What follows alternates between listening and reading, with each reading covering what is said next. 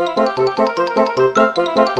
小一颗牙齿牵动全身健康，丰富二点零等您来发问。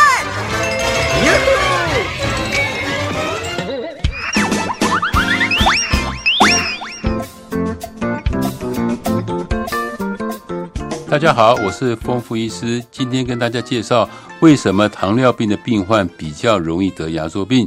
像我们正常人不刷牙都容易得牙周病，糖尿病的患者不刷牙，那当然更容易得牙周病。为什么原因呢？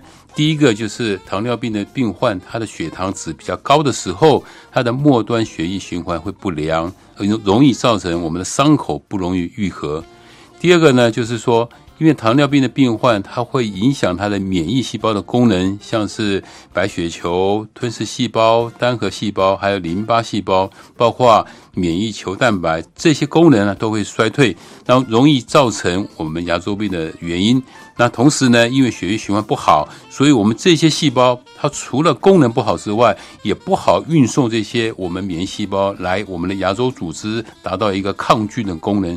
所以当我们这个地方发炎以后，就很容易跑到我们的牙周组织里面。久而久之呢，这牙周病就越来越严重，甚至造成我们齿槽骨都会被吸收了。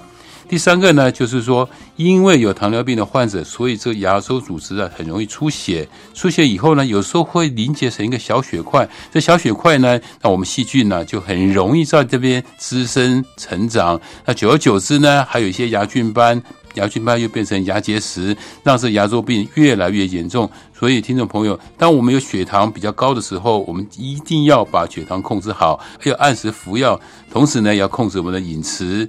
在三餐饭后好好的刷牙，用牙线，然后定期回诊，这样才能确保你的牙周组织的健康。